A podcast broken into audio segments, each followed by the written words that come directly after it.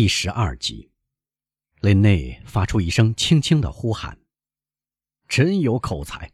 有个来宾说：“像我们这样的时代，正需要这种人才。”第二个来宾说：“因此，第三个来宾说，上次那件案子您办得真出色，亲爱的威勒夫。您知道，那个人谋害了他的父亲。说实在的，刽子手还没有碰他，您就已经把他杀死了。”哦，对于杀父的人，雷内说：“哦，我嗤之以鼻。对于这种人，再重的酷刑也不为过。但是，对于不幸的政治犯来说，这还要大逆不道。雷内，因为君为民父，想推翻或杀死国王，就是想杀害三千二百万人的父亲。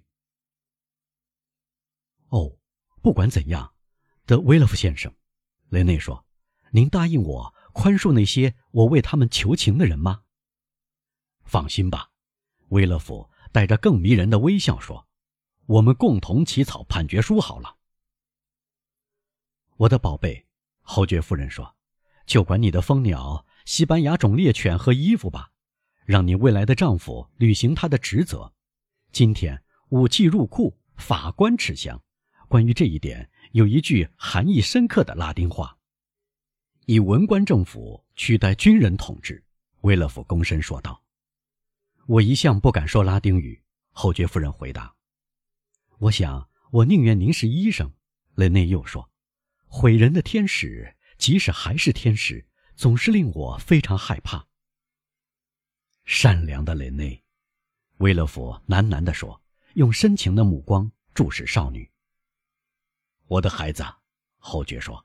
德威勒夫先生将成为这一省道德上和政治上的医生，请相信我，这是一个引人注目的角色，而且又是一个办法，可使人忘掉他父亲扮演过的角色。固执己见的侯爵夫人说道：“夫人，威勒夫苦笑着说，我已经有幸对您说过，至少我希望。”我的父亲已放弃过去的错误观点，变成教会和秩序的热情朋友，像我一样坚定的保王党人，因为他怀着悔恨，而我只出于热情而成为保王党人。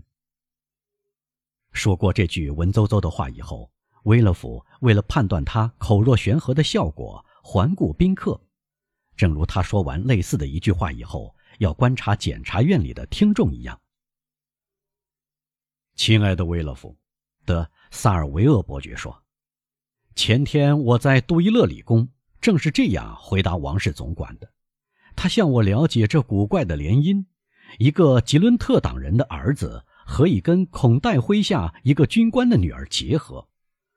总管理解得很透彻。这种融合的办法正是路易十八的妙法。我们没有注意到，王上在倾听我们的谈话。”他打断我们说：“威勒夫，请注意，陛下没有说努瓦蒂尔这个姓，相反却强调威勒夫这个姓。威勒夫，陛下说会青云直上，这是一个已经成熟的年轻人，我把他看作我的人。我高兴地看到德圣梅朗侯爵夫妇要招他为女婿。如果他们没有先来征求我的同意，我本来也会建议他们这样联姻的。”陛下这样说的吗，伯爵？威勒夫喜出望外的大声问道。我照搬他的原话。如果侯爵肯开诚布公，他会承认，此刻我学给您听的话，同半年前他跟陛下提起他的女儿和您的婚事时，陛下对他所说的话完全一模一样。真的，侯爵说。哦，这位高贵的国王对我真是恩深义重。我为他肝脑涂地也在所不辞。好极了，侯爵夫人说：“现在我实在喜欢您。此时此刻，但愿出现一个反贼，他来的正是时候。”而我呢，妈妈，雷内说：“我祈求上帝绝不要听您的话，只给德维勒夫先生送去小偷小摸的人、弱小的走私犯和胆小的骗子，这样我还可以安然入睡。”这就等于，威勒夫笑着说：“您希望医生只碰到偏头痛、麻疹和被胡蜂蛰，这不过是直伤及表皮的病痛。如果您愿意看到我是个称职的检察官，相反，您要期望我接触可怕的疾病，治好这些病，能使医生声誉鹊起。这当，仿佛就等威勒夫的愿望表白出来，便有机会如愿以偿似的。一个仆人进来，在他耳畔说了几句，威勒夫马上离席，一面表示歉意。过了一会儿，又返回，脸上喜笑颜开。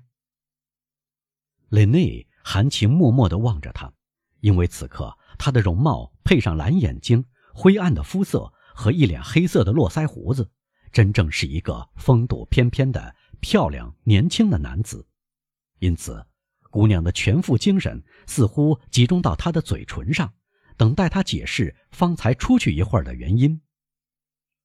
好了，威勒夫说：“小姐，刚才您盼望丈夫是个医生，至少我跟埃斯库拉普的弟子们有这点相像。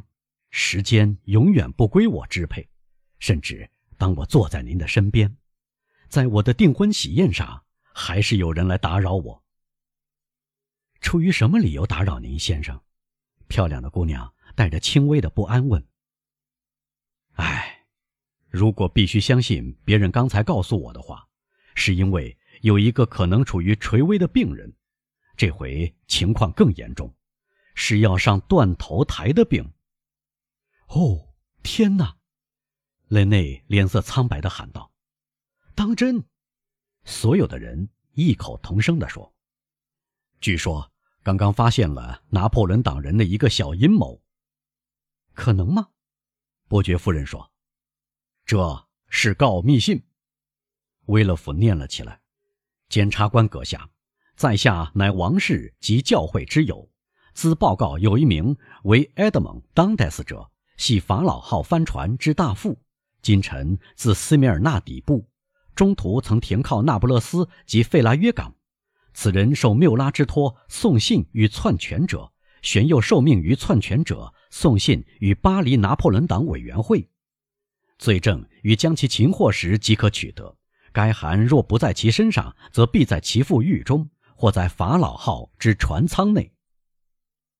但是，雷内说，这只不过是封匿名信，是写给检察官先生，而不是写给您的。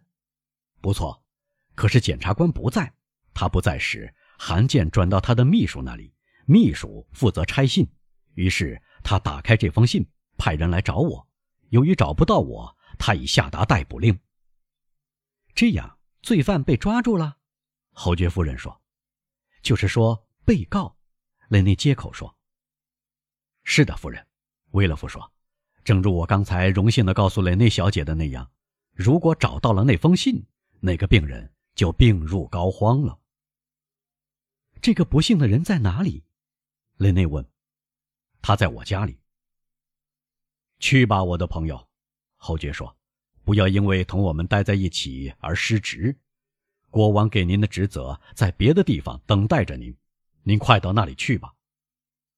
哦，德威勒夫先生，雷内合起双手说：“要宽宏大量，这是您订婚的日子。”威勒夫绕着桌子转过去。走到姑娘的椅子旁边，倚在她的椅背上。为了免得您不安，他说：“我将尽力而为，亲爱的雷内。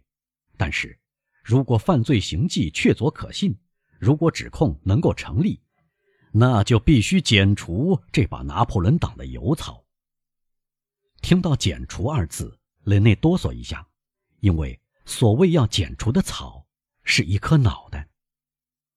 啊！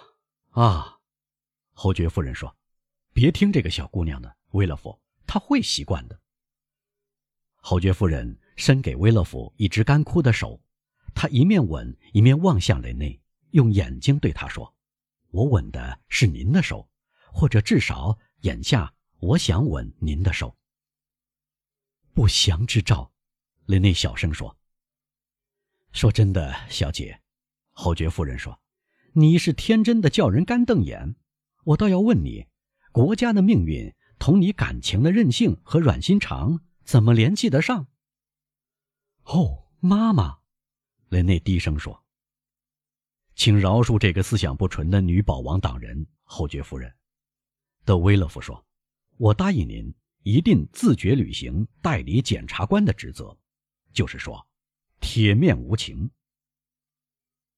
但这个法官对侯爵夫人说这些话的同时，作为未婚夫，他偷偷的向未婚妻丢了个眼色。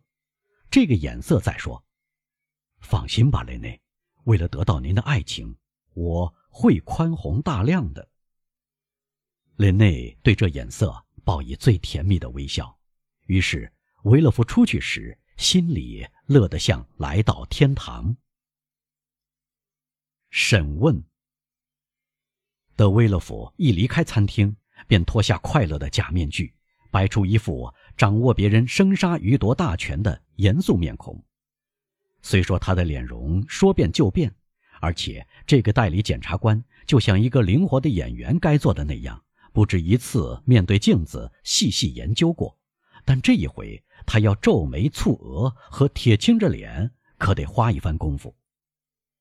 他父亲遵循的政治路线。如果他不是完全拒之千里之外，就会耽误他的前程。确实，除了回忆起这条路线以外，眼下任拉尔德威勒夫真是享尽人间幸福了。他靠自己奋斗，已经很富有。二十七岁上占据着一个高级法官职位，快娶上一个年轻漂亮的女人。他爱的并不热烈，而是怀着理智，就像一个代理检察官所能爱的那样。除了风姿绰约的美貌以外，他的未婚妻德圣梅朗小姐，又是属于当时宫廷里最煊赫的家庭中的一个。他的父母没有其他孩子，能够用他们的全部政治影响来培植他们的女婿。除了这种影响，她还给丈夫带来一笔五万埃居的嫁妆。用婚姻介绍人创造的一个恶劣的词来说，希望是有的。这笔价廉有朝一日还可以增加五十万法郎的一宗遗产，因此对威勒夫来说，这一切因素凑在一起，构成了令人眼花缭乱的无上幸福，以致他用心灵的目光长久观察自己的内心生活时，仿佛看到了太阳上的黑子。